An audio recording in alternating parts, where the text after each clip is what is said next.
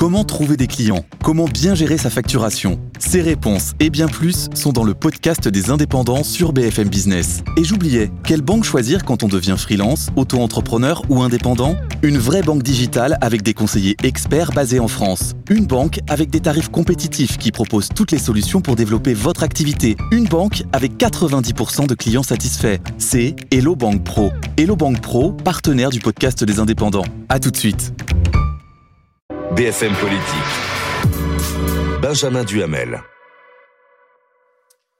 BFM Politique avec comme invité Sébastien Chenu du Rassemblement euh, National. Et je rappelle à tous ceux qui nous regardent chez eux que vous pouvez interroger directement euh, Sébastien Chenu avec ce QR code qui apparaît à la droite de l'écran. Vous, il suffit de le flasher et nous relayerons vos questions euh, tout au long de, de l'émission. Sébastien Chenu, les rencontres de Saint-Denis entre le président et les oppositions auxquelles s'est rendu votre président, Jordan Bardella, n'ont pas donné grand-chose, pas de consensus pour l'élargissement de l'article 11 de la Constitution qui aurait donc permis de consulter les Français, notamment sur l'immigration. Donc, pas de référendum alors que vous en réclamiez un. C'est aussi un échec pour vous? Non, c'est un échec pour Emmanuel Macron parce que euh, ces rencontres de Saint-Denis euh, deviennent de plus en plus une illusion. Euh, c'est-à-dire que en fait, où Emmanuel Macron nous démontre son impuissance, il est fort en bavardage, mais une fois qu'on est sorti des grands discours, des bavardages, que reste-t-il? Vous savez, ça me rappelle tristement les gilets jaunes, les grands débats. Emmanuel Macron parlait avec des centaines de gens, de personnes, de tous les sujets. À la fin, qu'est-ce qu'il Une illusion à laquelle vous participez, c'est Sébastien Chenu, en y allant, en étant une forme de caution du président de la République Nous, nous sommes des responsables politiques. C'est probablement aussi ce qui nous différencie euh, des républicains qui abandonnent leurs électeurs en race campagne qui ne viennent pas. Nous, on a quelque chose à défendre. Et ce quelque chose à défendre, c'est ce en, croit, en quoi croient des millions de Français, ceux qui ont fait confiance à Marine Le Pen. Donc, nous comme le disait Benjamin, à la fin, ça ne sert pas davantage le président de la République que vos électeurs Non, mais c'est le président de la République qui propose cela. Hum. Lorsqu'on est invité, on répond à une invitation du président de la République et on fait des propositions. On a, euh, et on l'a exprimé, Jordan Bardella l'a exprimé au président de la République, aussi une exigence maintenant que ces propositions deviennent, si ce n'est une réalité, on comprend qu'il n'y ait pas de consensus forcément possible sur tout, mais on veut du résultat. Mais il n'y aura pas de référendum sur l'immigration. Donc ça veut dire que vous avez échoué dans cette non mais, dans travail de conviction. Non mais vous êtes en train d'essayer de nous faire croire qu'on allait euh, réussir à convaincre Emmanuel Macron. On lui a fait part de nos préoccupations. Qui était plutôt on lui a fait part aussi, de nos propositions. Mais ne venez pas dire que c'est l'échec du Rassemblement national, que c'est euh, concertation de Saint-Denis à partir du moment où c'est le président, ou c'est le aussi, arrêtez, soyons sérieux. Hum. C'est le président de la République qui initie euh, l'opération, c'est le président de la République qui a la main, et c'est le président de la République qui décide des conclusions. Jordan Bardella est venu en réclamant un référendum sur l'immigration. Vous parliez de l'élargissement euh, de l'article 11 de la Constitution. Il faut rappeler que cette Constitution, enfin cet article 11, a déjà été élargi par Jacques Chirac, par Nicolas Sarkozy, notamment sur les problématiques environnementales, pour pouvoir faire un référendum sur les problématiques environnementales. Emmanuel Macron pourrait le faire. Euh, cet article, moi, nous, il faut une majorité des trois cinquièmes au Congrès, qui aujourd'hui euh, n'existe pas. En tout cas, Emmanuel Macron est un acteur décisif mmh. en ce qui concerne la possibilité d'un référendum sur l'immigration. Il bat en retraite. C'est quand même incroyable. Il y a quelques semaines, il avait dit j'envisage peut-être de le faire. Maintenant, à nouveau, marche arrière. Et en fait, Emmanuel Macron, sur tous les sujets, passe son temps à ses ah alliés. alors vous me direz, vous me direz, s'il est, s'il est conseillé par Monsieur euh, Bellatar, euh, évidemment sur tous ces sujets-là, euh, on, peut comprendre. On comptait y arriver ah tout à l'heure, mais si vous voulez l'aborder tout de suite, pour l'espèce, Yacine Bellatar a été reçu par des conseillers du président de la République pour, disent-ils, comment dire, prendre la température, pas que je sache sur la question des rencontres de Saint-Denis et, d'un euh, référendum sur l'immigration. C'est, je crois, c'est Jean Cocteau qui disait le drame de notre époque, c'est que la bêtise se soit mis à réfléchir. Et donc d'inviter Yacine Bellatar, je pense, illustre bien cette maxime de, Jean Cocteau. Est-ce qu'on imagine le général de Gaulle en train d'inviter, j'allais dire Fernand Reynaud, mais c'était faire un, un pas, pas, un compliment à Fernand Reynaud, qui est quand même un humoriste qui a marqué toute une époque. Enfin, inviter Monsieur Bellatar et dire qu'il est le thermomètre de la société. Bon, on sait quelle la place d'un thermomètre. Eh bien, il devrait rester à sa place. Comment vous le décririez, Yacine Bellatar? Ah bah, Apparemment comme, comme un pitre. si je suis le début de votre raisonnement. Un, pitre. Oui, un pitre, un, homme un trublion euh, avec des accointances euh, euh, islamistes, un homme qui disait je ne suis ni Charlie ni Nice, donc un pitre dangereux.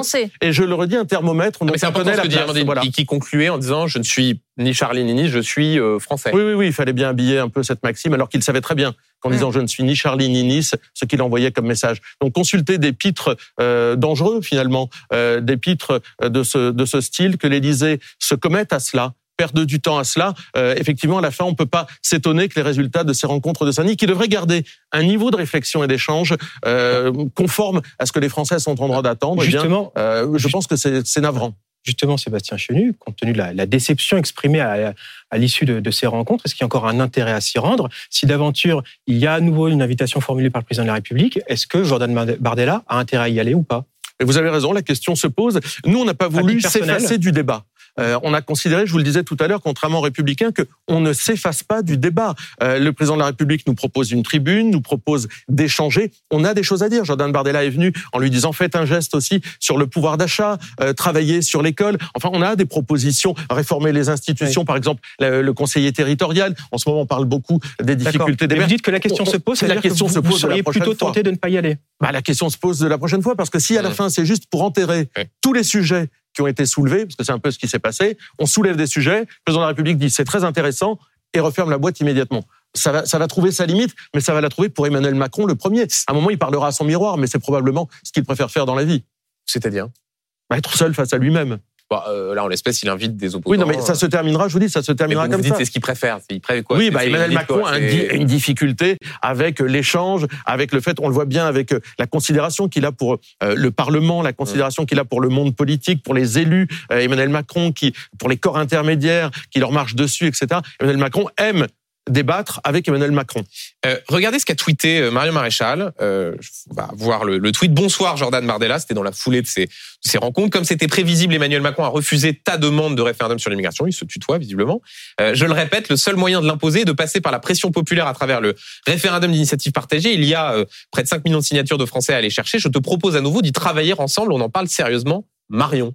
Non, mais est-ce que vous allez travailler avec euh, bah, le parti d'Éric Zemmour pour euh, euh, si, qu'il y ait un référendum d'initiative partagée sur l'immigration on, on, pourrait se dire bon bah Marion Maréchal a pris une bonne résolution. Elle consière qu'il faut essayer d'être les plus forts, les plus nombreux, et donc de retirer éventuellement sa candidature aux élections européennes, puisqu'il faut travailler ensemble. Donner ce qu'elle dit, c'est qu'il faut aller vers celui qui mène euh, qui mène le débat, qui mène le qui, qui tient le lead, qui est euh, donc Jordan Bardella. je crois que tout ça c'est une opération de communication. Nous on a un un projet de loi sur l'immigration. une question assez précise là. Pourquoi vous ne euh, croyez eh pas eh à non, non, mais, parce que nous, nous avons, nous avons un projet de loi très précis et je crois qu'il y a des désaccords sur ce projet de loi très fort avec Éric Zemmour, projet de loi proposé par Marine Le Pen sur la lutte contre l'idéologie euh, islamiste par exemple et nous considérons que sur ce projet de loi, il faut avancer. Nous avons une demande de référendum très précise, je ne suis pas persuadé que ce soit exactement ce que veuillent Éric Zemmour et Marion Maréchal. Donc, Donc nous, là-dessus, c'est bah, S'ils sont d'accord pour venir sur nos propositions qui nous semblent être les plus euh, travaillées, les plus euh, concrètes, les plus percutantes et les plus faciles à mettre en œuvre immédiatement, on sera ravis d'obtenir des soutiens supplémentaires. Mais je crois que là, là c'est de la com, quoi. Question d'Amandine sur le projet de loi immigration. Oui, qui arrive euh, à l'Assemblée nationale le, le 11 décembre. Gérald Darmanin espère que les députés du Rassemblement national vont s'abstenir donc, question simple, est-ce que vous pourriez vous abstenir sur ce texte et faire ainsi qu'il le gouvernement n'ait pas besoin d'utiliser un 49.3 Bon, je suis ravi que Gérald Darmanin attende beaucoup de nous, euh, après nous insulter. Là, il attend un geste de notre part. Euh, tout ça, c'est c'est la politique politicienne. Quel est, j'allais dire, le cadre dans lequel on est en train de réfléchir? Euh, 29 lois sur l'immigration dans notre pays ont été euh, votées euh, ces dernières années. 29 euh, lois qui actent une certaine inefficacité. Sinon, on n'en serait pas mmh. à essayer d'en voter une supplémentaire. On a euh, un projet de loi qui est proposé, qui a été très retravaillé au Sénat. On en parlera probablement. Très durci. Euh, très durci au Sénat, mmh. dont on ne sait pas ce qu'il va devenir à l'Assemblée nationale. Oui, mais en l'état, ah, oui, du texte tel qu'il est sorti du Sénat. Mais ce sera pas en l'état. De faire de la politique fiction. Mais je fais pas de la politique fiction. On a un texte qui est sorti avec toute une série de mesures sur le regroupement familial, sur euh, le droit du sol, sur euh, les allocations. On va y revenir dans un instant. Est-ce que sur ce texte-là, vous pourriez vous abstenir. Non, mais ce texte-là, il est euh, l'objet d'une espèce d'oxymore. C'est euh, d'ailleurs ce que disait Gérald Darmanin, c'est-à-dire assouplir et durcir. Ça marche pas sur l'immigration. On peut pas d'un côté assouplir, c'est-à-dire régulariser euh, des travailleurs sans papier, de l'autre côté, c'est-à-dire une prime à quelque chose d'illégal déjà, euh, ça me semble déjà euh, fondamental de le dire, et de l'autre côté durcir. On a un texte qui ne sera pas le texte final. Il faut pas faire croire ça aux Français. Mmh. C'est pas responsable de faire Alors croire ça aux Français. Alors est-ce que vous affirmez l'inverse que vous ne le voterez Aujourd'hui, nous redisons, nous redisons, non mais nous redisons euh, quelles sont nos lignes rouges. Euh, S'il y a euh, le, le, paragraphe, l'article pardon, sur euh, le, les travailleurs sans papier qui seraient régularisés parce qu'ils travaillent, bah, il y aurait une disposition là-dessus déjà. nous ne le voterons jamais. Or, le président de la commission des lois de la majorité présidentielle, Sacha mmh. a indiqué que, évidemment, mmh. cet article figurera. Je crois même qu'Elisabeth Borne a indiqué qu'il figurerait. Si cet article ne figure pas, mais qu'on s'aperçoit qu'en fait, il permet, euh, à travers un jeu euh, de bonne taux euh, au préfet, de pouvoir régulariser tout de même en donnant des décrets, des capacités de décrets supplémentaires, on ne le votera donc pas non plus. Donc c'est on n'est pas là pour entretenir des illusions. intéressant. Si je dois résumer, ça veut dire que vous allez assumer de voter contre un projet de loi qui est soutenu par vos sympathisants dans les sondages, qui est euh, plébiscité dans ces mêmes sondages par les Français, et avec toute une série de mesures qui, au fond, sont des sortes de grands classiques euh, du Front National, Rassemblement National depuis, euh, vous, vous, n'allez quand même pas faire croire que le texte de Gérald Darmanin, c'est un texte du Rassemblement National. On n'a pas eu un amendement. Mais non, mais ce qu'on comprend, c'est que vous préférez le statu quo. Non, mais attendez. C'est-à-dire, en fait, finalement, l'immigration aujourd'hui, mais j'y arrive. Mais si ce texte retient nos amendements à l'Assemblée nationale, si on retient nos amendements, parce que moi je note que dans ce texte, euh, il n'y a rien pour décourager les arrivées, il n'y a rien sur les mineurs non accompagnés, euh, il n'y a rien sur euh, le fait de pouvoir devenir français. donc si on retient nos amendements, alors là, est-ce que vous avez des discussions directes avec ah, Gérald Darmanin, député du Rassemblement national? Non, non, non, nous n'avons pas, de discussion directe. Nous avons des discussions d'assemblée. Si demain le ministre de l'Intérieur euh, accepte de durcir le texte. Vous, vous lui lancez une forme d'appel en disant travaillons ensemble et. Euh, ah mais nous tout ce qui peut aller. Et, enfin, je veux vous dire, cette loi c'est une petite loi ordinaire face à un problème qui est extraordinaire. L'immigration pose des problèmes qui sont en dehors de l'ordinaire pour la classe politique et pour les Français. Donc par conséquent, cette loi, on ne peut pas avoir une petite loi ordinaire. Si demain Gérald Darmanin nous dit Banco sur les amendements du Rassemblement national. Je euh, j'y souscris, je les intègre au texte, je les soumets au vote et avec le soutien euh, du gouvernement, avec un avis favorable du gouvernement. Objectivement, et là, ça, bah, là, ça deviendrait un texte Rassemblement national. Question de voterons, bien sûr. Si, si, le gouvernement Mais avec des si. Euh, alors, quand même avec quelques si encore. Si le gouvernement considère qu'il n'obtient pas de majorité, qu'il ne peut pas prendre le risque d'aller au vote et donc Elisabeth Borne d'aller euh, déclencher un 49-3. Si les Républicains euh, déposaient une motion de censure, est-ce que le Rassemblement national pourrait la voter? Mais là encore, vous me faites euh, discourir sur des textes que nous ne connaissons pas, sur des euh, euh sur des scénarios. non, mais sur des scénarios qui sont. Il n'y a pas de majorité aujourd'hui. Mais je, je, vais vous, je vais répondre avec des éléments qui sont les miens. Visiblement, mettez-vous d'accord parce que ce matin à la radio, Jean-Philippe Tanguy disait oui, aucun problème, et on veut faire tomber le gouvernement. J'allais dire, je, euh. je vais vous expliquer avec les éléments qui sont les nôtres ce qu'on pourrait faire. Un, pour l'instant, les Républicains, ils n'ont pas déposé de motion de censure au moment où nous nous parlons hum. depuis un an et demi. Ils ont toujours sauvé la tête d'Emmanuel Macron dans les motions de censure. C'est-à-dire que les motions de censure n'ont pas été votées parce que les députés des Républicains euh, ne les votaient pas et ont permis à Emmanuel Macron de se maintenir. Si demain, sur un texte auquel nous sommes opposés. Celui-ci nous semble parfaitement imparfait, j'allais dire. Mmh. Eh bien, il y a une motion de censure. On pourrait très bien nous en déposer une et que les Républicains en déposent une.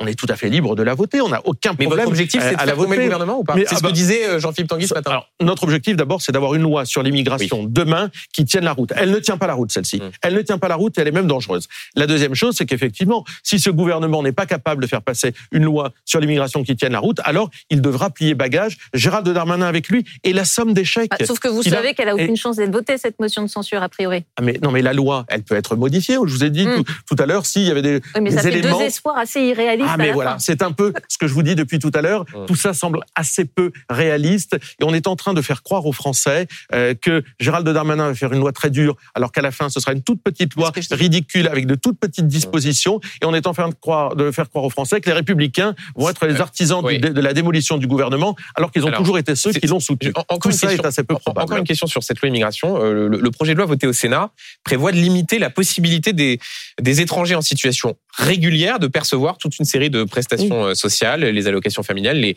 les APL. Euh, ils y seraient éligibles seulement cinq ans après leur arrivée sur le territoire. Et voilà ce qui était écrit noir sur blanc dans votre projet présidentiel en 2022. Réserver les aides sociales aux Français et conditionner à cinq années de travail en France l'accès aux prestations de solidarité. Voilà, 22 mesures pour 2022. Cinq années à trouver sur le site de du travail, oui, oui, cinq années de, de travail, euh, d'équivalent temps plein. Euh, donc c'est pas exactement ce qu'il y a. Non, il y a Bah cette non. petite, il y a Bah cette- non. non mais il y a cette petite Bah nuance, voilà. effectivement. Mais est-ce que vous avez le sentiment que la droite s'est convertie à la préférence nationale?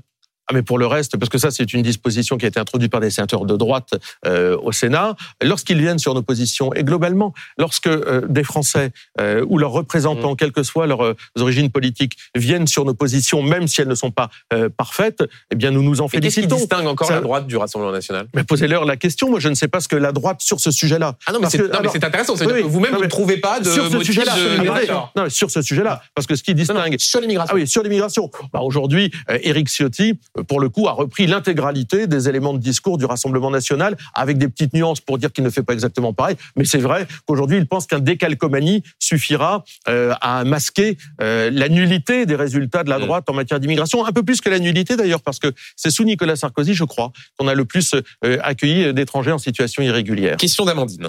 Euh, oui, Sébastien Chenu, euh, une de vos prises de position a, a beaucoup marqué la semaine dernière. C'était au micro d'Apolline de Malherbe. Je vous propose qu'on vous réécoute euh, ensemble. Aujourd'hui, euh, la place d'un jeune juif, il risque plus sa peau euh, dans un environnement islamiste, euh, par exemple en Seine-Saint-Denis, que euh, dans une manif euh, du Rassemblement national, ça c'est sûr. Donc, Sébastien Chenu, toute la Seine-Saint-Denis est islamiste. C'est pas du tout ce que j'ai dit. J'ai Ah, dit, un environnement islamiste. Et je le maintiens évidemment.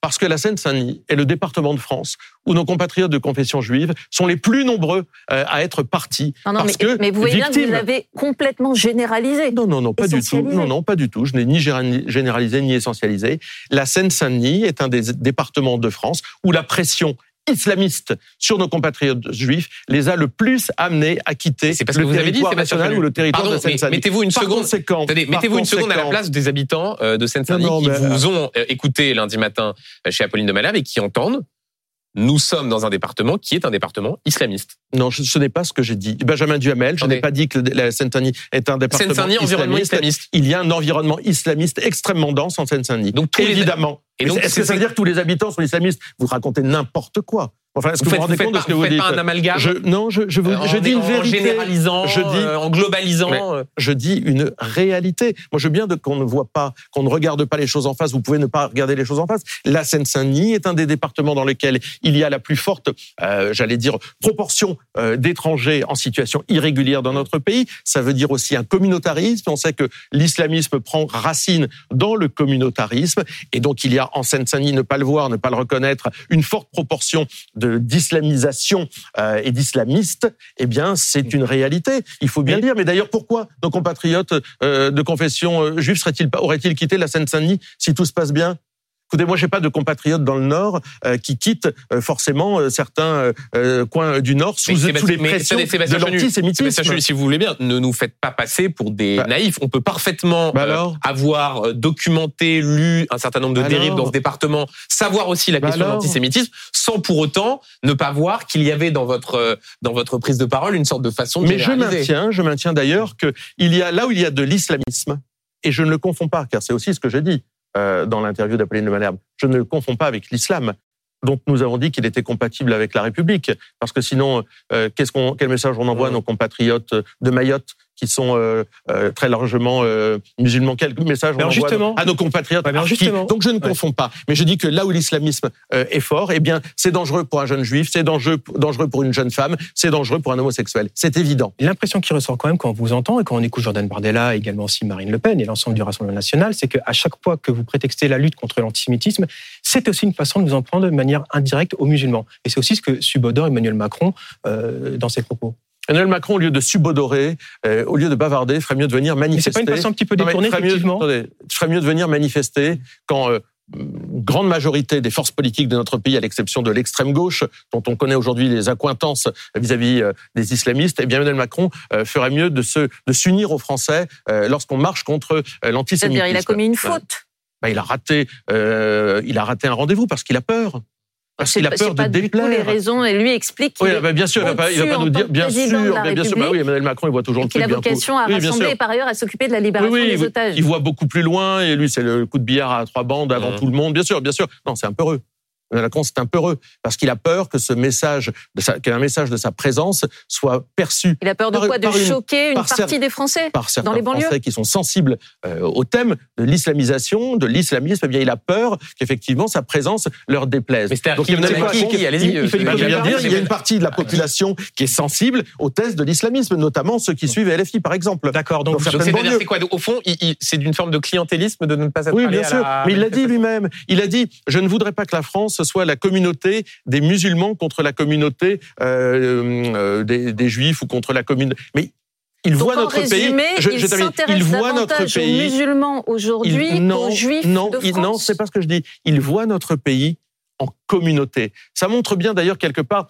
Euh, l'origine intellectuelle anglo-saxonne d'Emmanuel Macron. Il voit notre pays comme un pays fait de communautés. Or, moi, je ne vois pas notre pays fait comme un pays de communautés. Moi, je pense que, par exemple, nos compatriotes de confession musulmane ont leur place dans cette lutte contre l'islamisme. Certains, d'ailleurs, euh, ont pris part euh, à ce combat, pas assez nombreux, à mon avis, euh, parce que ce serait bien que tous les Français, quelle que soit leur confession ou leur absence de confession, soient là. Mais Emmanuel Macron a évidemment raté un moment, évidemment. Sébastien Chenu, sur la question de, l'antisémitisme, vous étiez, donc vous, à, à cette marche dimanche dernier. Euh, le président du RN, Jordan Bardella, a rétro-pédalé après avoir affirmé euh, sur ce plateau que Jean-Marie Le Pen n'était pas antisémite. Et il y a un membre de votre parti qui visiblement n'a pas apprécié ce, ce rétro-pédalage. Euh, c'était auprès de nos confrères de l'opinion. Bruno Gollnisch, voilà ce qu'il dit. Cette déclaration malheureuse et inexacte porte atteinte à tous ceux qui ont travaillé avec Jean-Marie Le Pen. Étaient-ils donc tous antisémite. Euh, est-ce que, euh, en disant cela, Bruno Gollnisch peut rester au Rassemblement national? Non, mais Bruno Gollnisch fera ce qu'il fera, mais il n'est pas un cadre du mouvement. Il est un, il était à l'époque euh, de Jean-Marie Le Pen, mais je pense qu'il faut. il est, il est bah, non, mais, non mais d'accord, je ne sais pas. Je ah, si, si, enfin, bon. Mais en tout cas, je ne sais pas. je, enfin, ce que je ne veux pas, c'est que cette machine qui consiste à évacuer les débats de fond dans notre pays à travers des petites citations de gens qui, sincèrement, n'ont aucun poids sur la ligne politique du Rassemblement national. Non mais, attendez, non mais, pardon Sébastien excusez-moi, c'est important, c'est des bah questions de principe. Vous dites, euh, je cite de mémoire Jordan Mandela, on est un bouclier contre, euh, euh, pour, enfin pour protéger la communauté juive. Et vous avez au sein de votre parti eh bien, moi, je désapprouve totalement ce que dit Bruno Gollnisch. Voilà. Contre Bruno Gollnisch? Est-ce qu'il faut le sanctionner Il n'est pas cadre. Bah, vous avez eu parfois des élus locaux territoriaux sur des propos similaires. Qu'il ait un avis que je ne partage pas du tout, c'est une chose. Est-ce qu'il faut le sanctionner Sincèrement, on verra si la commission des conflits euh, est saisie. Eh bien, elle sera saisie, elle se prononcera. Mais je veux dire, ça n'a aucun poids sur la ligne. Aucun poids. Euh, le, poids et la ligne, c'est Jordan Bardella et Marine Le Pen qui la fixent. Mais l'idée de te voir sans arrêt, essayer de, de, de ressasser, euh, de retrouver des phrases de vieux leaders totalement passés qui n'ont plus aucun mandat, d'aller euh, Jean-Marie Le Pen n'est pas antisémite, c'est pas un vieux leader, non, mais laissez, non, mais là vous me parlez de Bruno Gollnisch, d'aller disséquer euh, des propos, d'essayer de traquer euh, un éventuel possible dérapage d'un type du Rassemblement national au fin fond d'une cuisine, etc. Je veux bien tout ça, mm. mais si c'est pour masquer le fait, les échecs des uns et des autres, parce que je crains que ça ne soit ça. C'est pour masquer les échecs des uns et des autres. Le débat de fond est nécessaire dans notre pays, alors personne n'est dupe. Enfin, je veux dire, on peut passer son temps, et vous ne vous en privez pas euh, globalement, et nos adversaires encore moins, à aller chercher un propos il y a 20 ans, 30 ans, 40 ans. Sébastien Chenu, on pose des questions, oui, oui, et par ailleurs, on fait ça avec d'autres partis politiques. Mais, hein, euh, ce que je veux dire, ce que je veux dire, c'est que euh, il y a une espèce de, de rideau de fumée, c'est une espèce de machine pour évacuer les débats d'aujourd'hui. Mais les Français, ont bien compris. Rassurez-vous, les Français ont bien compris comment ça marchait. Euh, mais ce qu'ils attendent, je crois en tous les cas, ce sont des actes forts sur l'antisémitisme. Pourquoi, par exemple, le président de la République et son ministre de l'Intérieur n'ont-ils pas décidé de l'interdiction des frères musulmans dans notre pays? Ça, ne coûte pas un rond.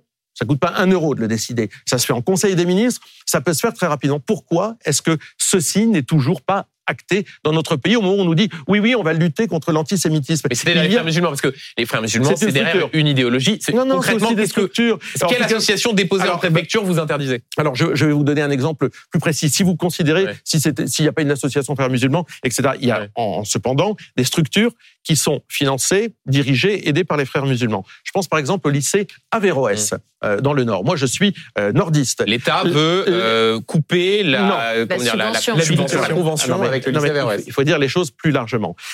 L'État a une convention avec le lycée Averroès depuis très longtemps et la région pendant des années, avec Xavier Bertrand, a financé ce lycée. Nous avons dénoncé avec Marine Le Pen. disait sur ce dès 2015, ça faisait longtemps non, mais, se non, mais arrêtez, arrêtez, non, mais arrêtez. À un moment, il faut voir les, choses en face. En 2015, tout est trouvable, évidemment. Avec Marine Le Pen, nous avons demandé à Xavier Bertrand d'arrêter de financer Averroès, tenu par les frères musulmans.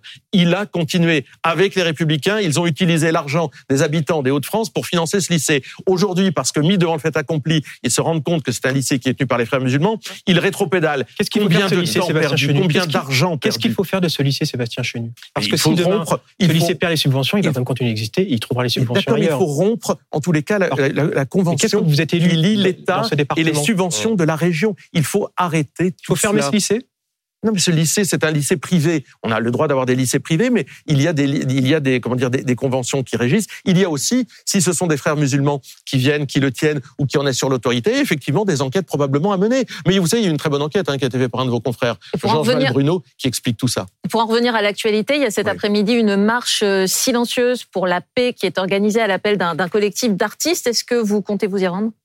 Non, je, je l'apprends au moment où vous euh, on en a parlé quand même. Parlé, je, ça m'est passé euh, euh, à côté, mais moi je suis je suis ravi que des euh, que des artistes se mobilisent euh, pour la paix. Pourquoi vous n'irez pas alors Non, parce que je pars en circonscription et je d'ailleurs j'invite mes, mes mes électeurs de Hartre et de Wanobac à, à m'attendre à être. Vous auriez pu rester. Je, pour je les rejoins juste après. Non, je vais dans ma circonscription, j'ai des engagements. Mais je veux dire, au-delà de ça, c'est bien qu'il y ait des voix qui se fassent entendre. si elles le sont et si elles le font avec sincérité, euh, si euh, elles le font avec détermination. Euh, parce que moi, je veux bien qu'on fasse la même chose, on va aussi allumer des bougies, etc. Mais derrière, il y a des choses à faire. Tout ça ne doit pas servir à se donner bonne conscience. Que le monde de la culture a tardé à réagir, à prendre position, justement. C'est ce qui était reproché. Non, mais c'est le moins qu'on puisse dire. Il y a eu des gens courageux. vous avez eu des gens comme Elie Chouraki qui ont sonné le rappel des troupes il y a déjà bien longtemps, mais qui ont expliqué qu'effectivement, les artistes qui donnent beaucoup de leçons bien souvent pas tous, mais euh, souvent un certain nombre, ont été ont eu un retard à l'allumage. S'ils se rattrapent, c'est bien, mais il faut pas que ça serve uniquement à se donner bonne conscience. Ces marches, ces rassemblements doivent euh, sonner l'alarme. On doit comprendre qu'il faut agir dans notre pays contre l'antisémitisme et surtout mmh. contre l'idéologie islamisme qui nourrit cet antisémitisme aujourd'hui. Ne pas le voir en face, c'est effectivement euh, laisser les Français face au danger. Sébastien Chenu, avant de, vous montrer une question d'un téléspectateur, je voudrais vous vous interroger sur ce qui est euh, sur le sénateur Horizon Joël Guerriot qui a été mmh. mis en examen. Il est soupçonné d'avoir drogué une députée MoDem à son insu, Sandrine Josso. Euh, Monsieur Guerriot a été suspendu de son parti et de son groupe parlementaire. Vous êtes vice-président de l'Assemblée nationale. Est-ce que vous avez euh, des nouvelles de Sandrine Josso? Est-ce que vous l'avez appelée euh? Bon, j'ai pas de nouvelles de, de Sandrine Josso. C'est pas c'est pas une députée que je connais, mais je profite de votre antenne pour lui envoyer évidemment un message de, de soutien et de compassion dans l'épreuve qu'elle traverse redire que les parlementaires ne sont évidemment pas au-dessus des lois et qu'il y a une présomption d'innocence. Moi, je reste toujours très attaché à ça, y compris pour mes adversaires politiques. Monsieur Guerriot est un adversaire politique. Hein. Euh, il est membre de la majorité présidentielle. Il a une présomption d'innocence, même si les faits qui semblent lui être reprochés ont l'air assez graves. Il devra donc rendre compte, euh, évidemment, et la justice, j'en appelle à une justice sévère dans ces cas-là. Vous qui connaissez très bien l'Assemblée nationale, euh, vous, vous direz qu'il y a un problème spécifique au monde politique aujourd'hui? Est-ce qu'il est vrai qu'on a vu des affaires s'y multiplier Non, non, non, non, Disons les choses, de consommation de stupéfiants notamment. Oui, l'avocat de M. Guerriot laisse entendre que euh, des gens au Sénat lui auraient euh, fourni. C'est pas dit de façon très claire, mais c'est ce qu'il insinue.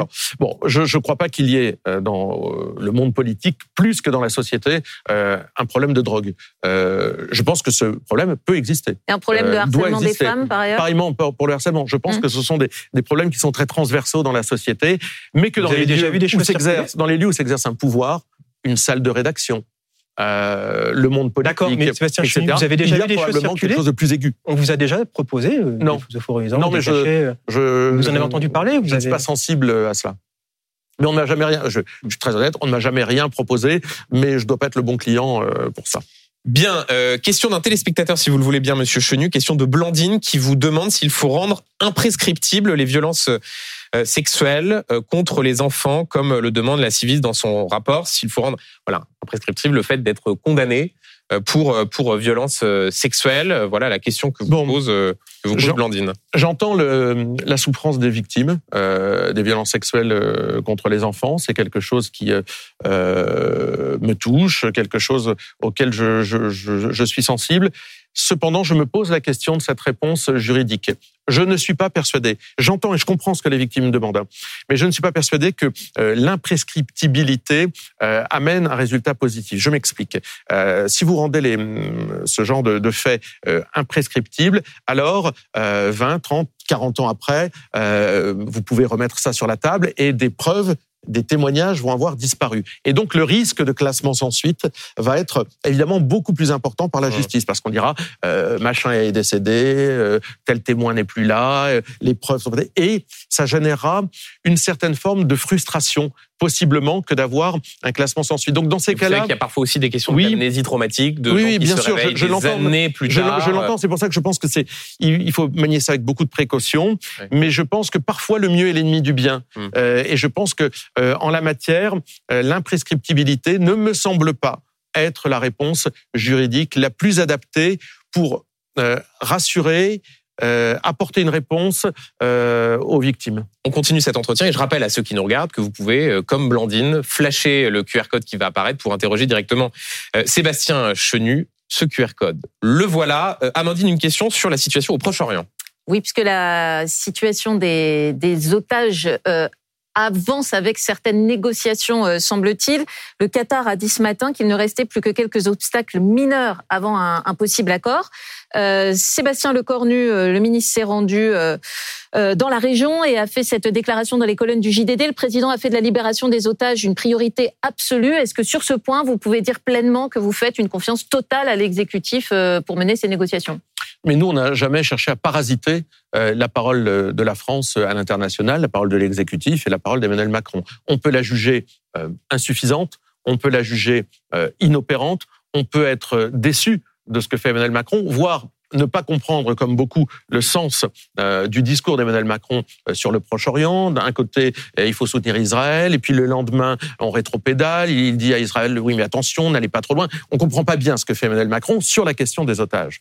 Nous faisons évidemment confiance à l'exécutif pour mener les tractations les plus abouties, les plus subtiles pour obtenir la libération des otages qui reste, en ce qui concerne la France, l'objectif numéro un.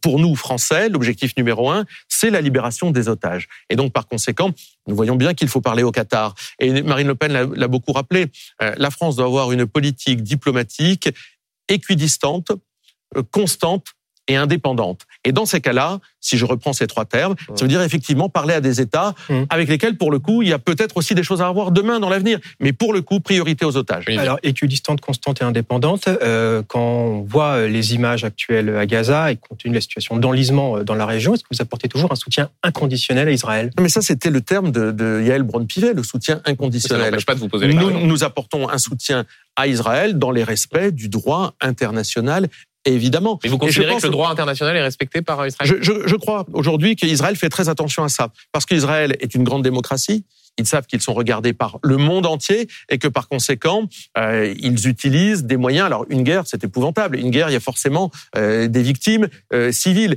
et il faut le déplorer et, donc, limiter. et pour être très précis dans les termes, Sébastien Chenu, est-ce que vous considérez que jusque-là, Israël a réussi à protéger au maximum les civils des bombardements de Gaza? Je crois, je crois. Vous savez, dans le droit de la guerre, il y a plusieurs, euh, il y a plusieurs termes. Il y a la distinction, euh, c'est-à-dire ne pas euh, bombarder des populations civiles, la proportionnalité de la réponse. Et lorsque vous êtes agressé euh, ainsi, euh, la réponse d'Israël euh, est, je crois, proportionnelle puisqu'ils affirment avertir des bombardements. Et puis il y a aussi la précaution, c'est-à-dire vous ne devez pas placer vos populations, mais c'est dans les deux cas. C'est-à-dire c'est aussi vis-à-vis de, de l'autorité palestinienne, vous ne devez pas placer de populations civiles proches d'objectifs militaires. Pour tout vous dire, je suis assez étonné de vous entendre dire ça parce que regardez ce qu'a déclaré le premier ministre israélien. C'était jeudi soir à la télévision américaine. Nous nous efforçons de faire un minimum de victimes civiles. Malheureusement, nos efforts ne sont pas oui, c'est ce que je vous ai dit. C'est ah bah, dire que même Benjamin Netanyahu reconnaît. C'est ce que je vous ai dit. Il y a des victimes civiles. Réussissent. je vous ai dit, il y a des victimes civiles. mais et c'est terrible. Et c'est mieux.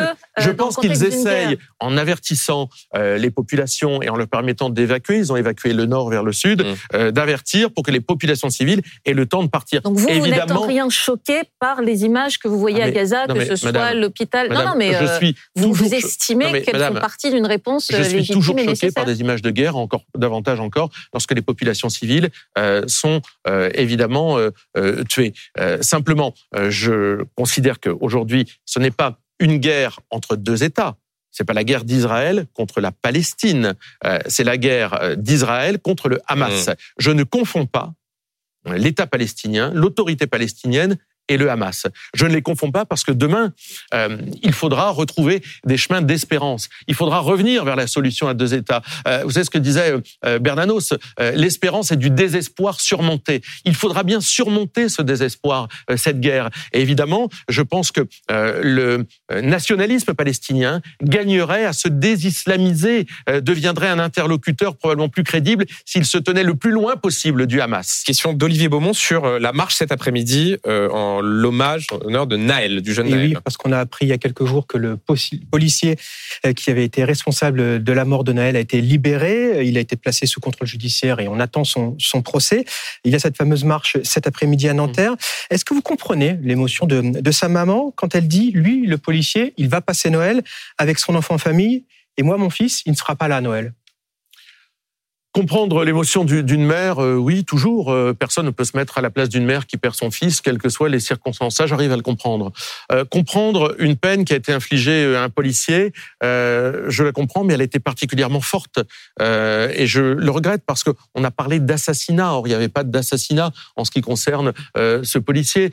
ce policier. ça a suivi son cours normal, oui, en fait, le cours de la justice. une détention provisoire et une libération une détention, judiciaire. oui, une détention provisoire qui a été lourde. Hein, trois mois, je crois. Donc c'est pas rien non plus. Donc euh, je veux dire, euh, moi je j'essaye de euh, d'être d'être juste là-dedans. perdre son fils, c'est toujours terrible. Le policier a été jusqu'à présent mis en détention provisoire d'une façon lourde. Mais je ne voudrais pas. Trop lourde, excessive?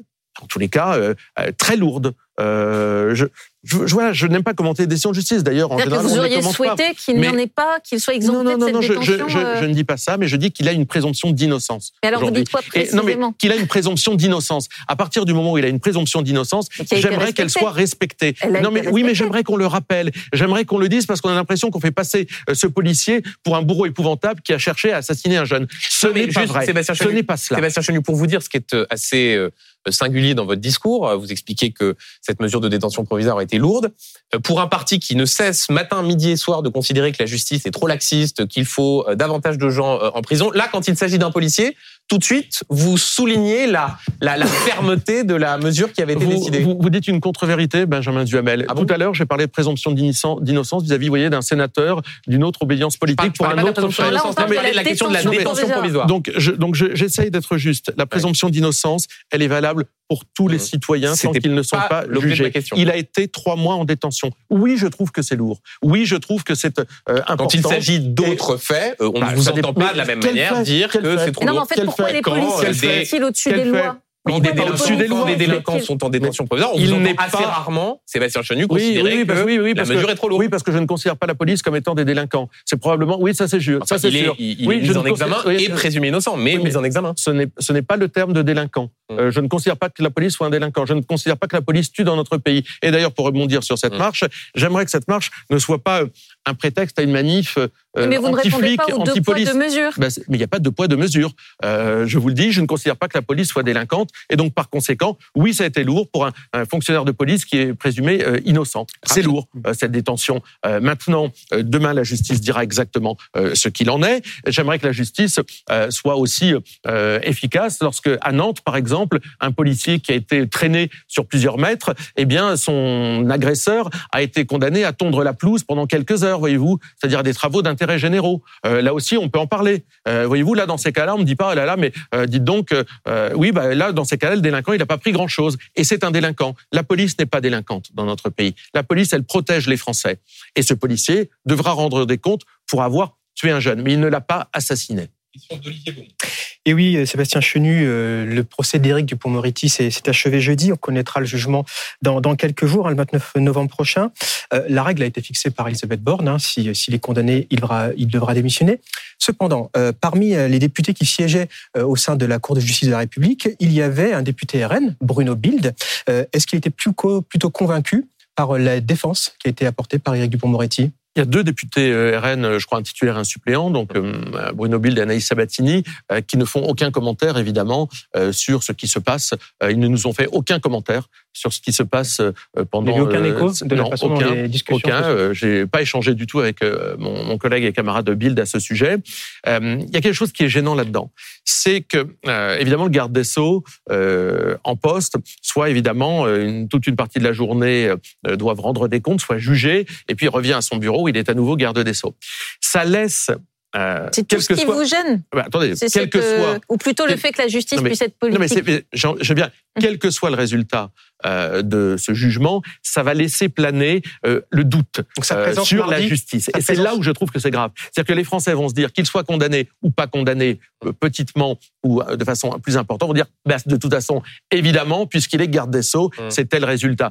Donc, vous voyez, ça laisse planer un doute, et je pense que ça abîme tout l'édifice. D'accord. Mais sa présence mardi, pardon, à l'Assemblée nationale lors des séances des questions gouvernement, ça vous gêne Non, mais qu'est-ce que vous voulez? Moi, je, crois qu'un garde des Sceaux qui est jugé par la Cour de justice de la République euh, ne peut pas être en place. Donc là, la présomption d'innocence? Non, mais il est, il est présumé innocent, mais ça ne veut pas dire qu'il peut garder son boulot de garde des Sceaux. Enfin, il est garde des Sceaux, il n'est pas ministre euh, du tourisme. Euh, Et vous trouvez normal que la justice décide de qui peut être ministre?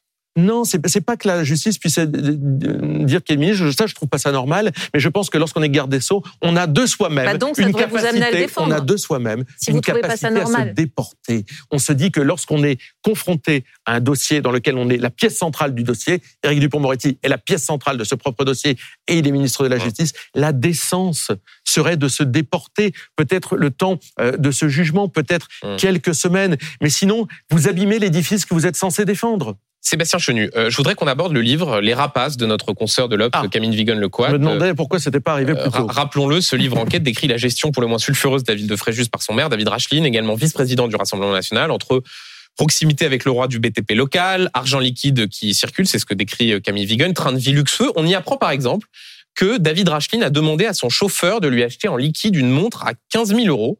Euh, est-ce que ça vous arrive souvent de demander à quelqu'un, un tiers, de vous acheter une montre en liquide à 15 000 euros? Monsieur Duhamel, vous devriez quand même utiliser le conditionnel. Vous n'avez pas utilisé le conditionnel dans, dans, dans toutes non, vos non, phrases. Non, alors s'il vous plaît. On apprend que il achète. Je, dépense... non, mais je vous pose une question très précise sur la question de l'achat de cette montre en liquide. Est-ce que vous non mais qu'est-ce que c'est que cette histoire? Enfin, écoutez, moi je ne crois pas un mot de ce qui est écrit. vous, vous, vous, croyez pas à la Moi je ne crois pas un mot de ce que raconte Madame Vigogne, qui est une journaliste politisée, absolument haineuse, et qui d'ailleurs, à la fin de ce bouquin, remercie les journalistes de continuer à appeler le Rassemblement national hmm. l'extrême droite. Donc c'est une journaliste. Non mais, non mais, laissez-moi terminer temps qu'on soit très faut savoir de où on parle dans la vie. Madame Vigogne parle d'une place qui fait qu'elle est une militante hostile au Rassemblement national. Donc, je ne crois pas ça. Voilà. cette histoire de la montre, vous n'y croyez pas. Ah ben c'est dommage parce que regardez page 189 dans le livre de Camille Vigogne, David Racheline admet Regardez.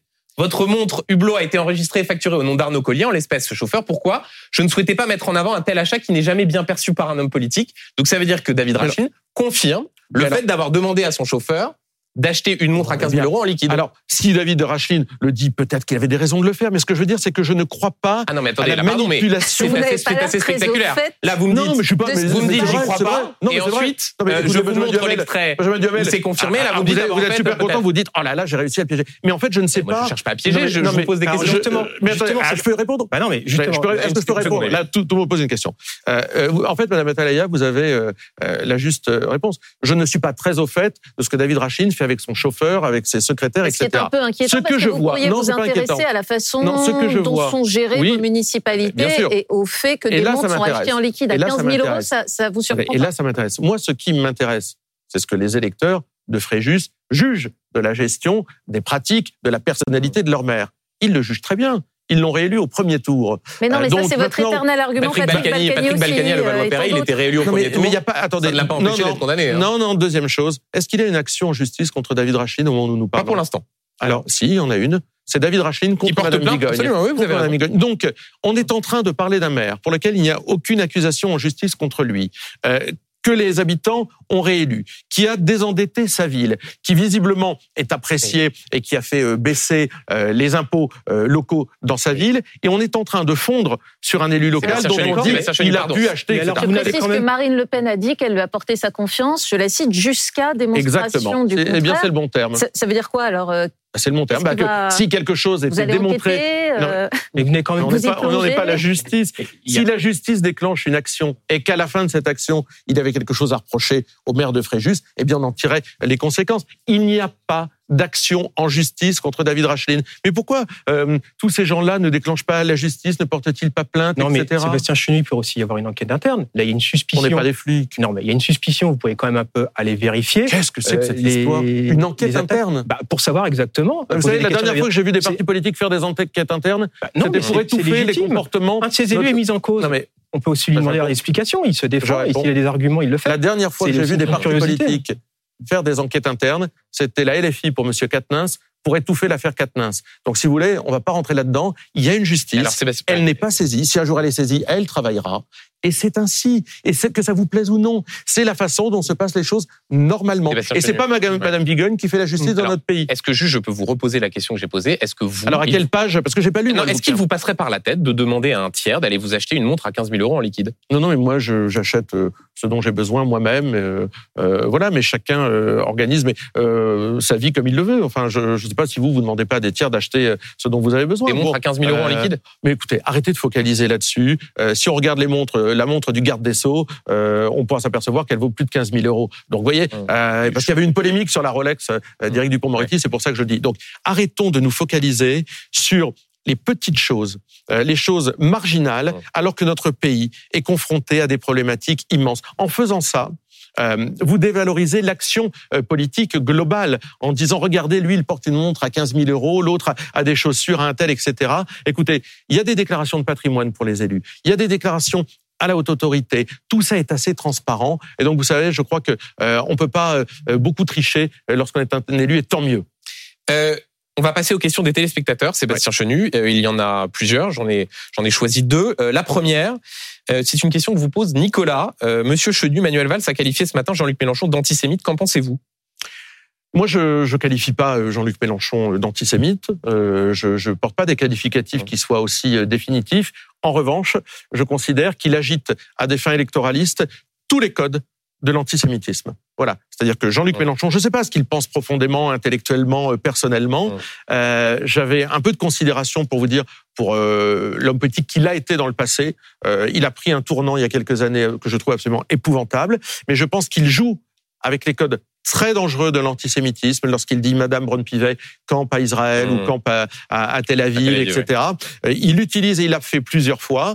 Je trouve qu'il joue à un jeu très dangereux. Il le fait pour des raisons électoralistes. Il envoie des messages. Je trouve ça nauséabond et je trouve que dans son groupe, Mmh. il y a des gens qui sont euh, dangereux, ou en tous les cas, Madame Soudet, euh, qui est une de, de, Soudet, ouais. euh, de Seine-et-Marne. Il y a des gens euh, qui vont parfois plus loin que Jean-Luc Mélenchon. Monsieur Guiraud. Mmh. Moi, j'ai fait un article 40 euh, pour euh, dénoncer les propos de Monsieur Guiraud, euh, député du Nord, élu de Roubaix, qui ne rend pas service d'ailleurs aux habitants de Roubaix avec les propos qu'il tient. Donc, je pense que Jean-Luc Mélenchon excite, met de l'huile sur le Mmh. feu, et en cela, il est assez loin de ce que peut être un homme d'État. Autre question de téléspectateur. Cette fois, c'est Roger qui vous interroge. Est-ce que Jean-Marie Le Pen était antisémite Dénoncez Oh, simplement écoutez. et clairement l'historique de la naissance de votre parti. Écoutez, je vais pas refaire la liste de tout ce qu'on a pu question de dire. Roger, hein. Oui, oui. Bah, écoutez, euh, Roger qui euh, peut se cacher derrière de multiples identités. Non, non. Euh, en tous les cas, vous savez très bien, et nous l'avons dit, les propos de Jean-Marie Le Pen ne nous engagent pas. Ils sont condamnés et condamnables. Euh, ils ont. Il était antisémite.